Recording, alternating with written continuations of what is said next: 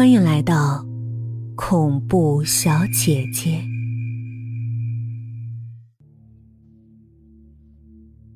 周正的房间里，我好像听到蛇井那边有什么动静。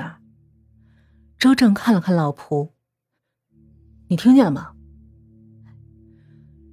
你不必担心，那井四壁光滑，蛇爬不上来咬人。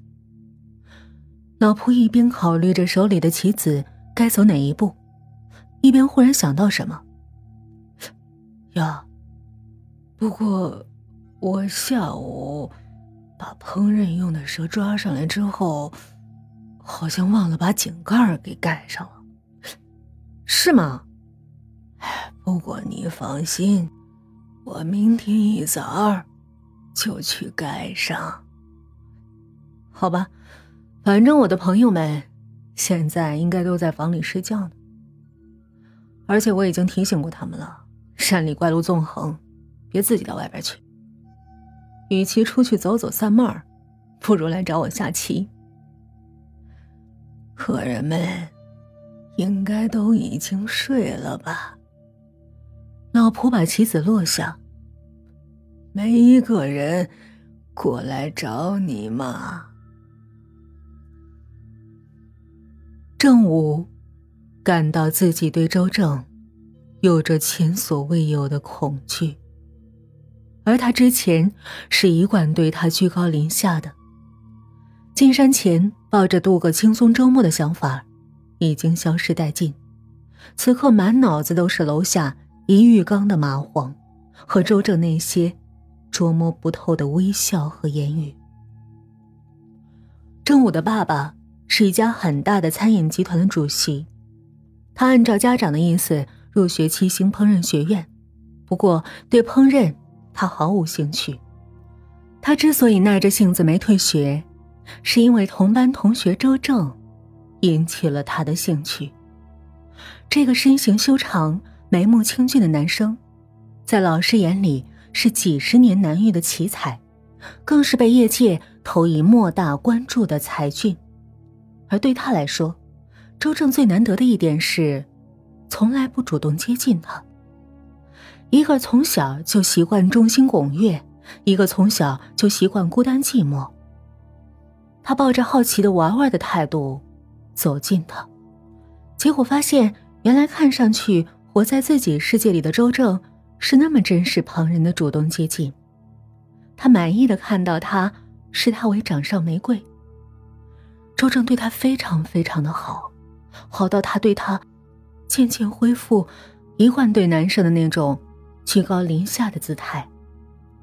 大学最后一年，当他拿着爸爸提供的一份为期四分之一世纪的合约给他时，尽管周正清楚，薄薄一纸合约的实际分量，整个精壮时期的年华、苛刻的利润保证条款以及巨额的违约金，但他还是毫不犹豫的签了字，只为他一句：“我希望你签。”周正。就全身心的卖给了他家。可进入餐饮集团之后，他却对他像扔掉一件穿腻的衣服一样，毫不犹豫。对于周正的惊讶和痛苦，他一点耐心都没有。他被这个男孩爱惯了，宠惯了，觉得自己的离开而造成他的心碎没什么大不了。他还觉得这个男孩。为他受了不少苦，再让他受点儿，也没关系。像所有残忍又漂亮的女孩面对喜欢自己的人一样，既然他连心碎都能忍，还有什么忍不了的？哪怕他是一个在孤独寂寞中长大的男生。所以他轻率的挽过杨宇的胳膊，让周正眼睁睁的看着，而且。当周正因为杨宇的骂文大受打击，无法保持以前的巨额利润，他爸爸却一个子儿也不愿意少得。那份合约，是不是周正的指甲锁？他懒得操心。看着他的困境，他竟轻飘飘的抛出一句：“一切按合约办事儿，公平合理。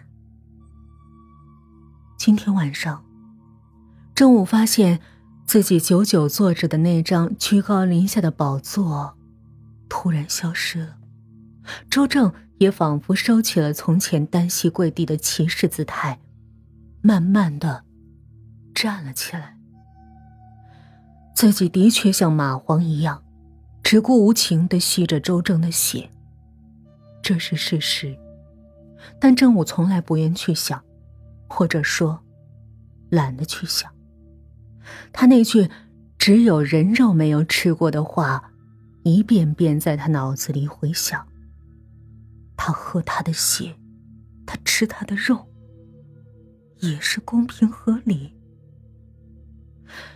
郑武刚刚一进客房就想锁门，但是赫然发现门上没有锁，也就是说，周正想进来，轻轻一推门就开了。而刚才隐约传来的两声诡异凄厉的喊叫，更让他毛骨悚然。正武又检查了所有的窗户，还好能在里面关上。进到浴室看，里面也一切正常。他一边看着浴室镜子里自己那惨白的脸。一边感到嘴里还有些腥甜。只要自己一紧张不安，牙龈就会敏感的出血。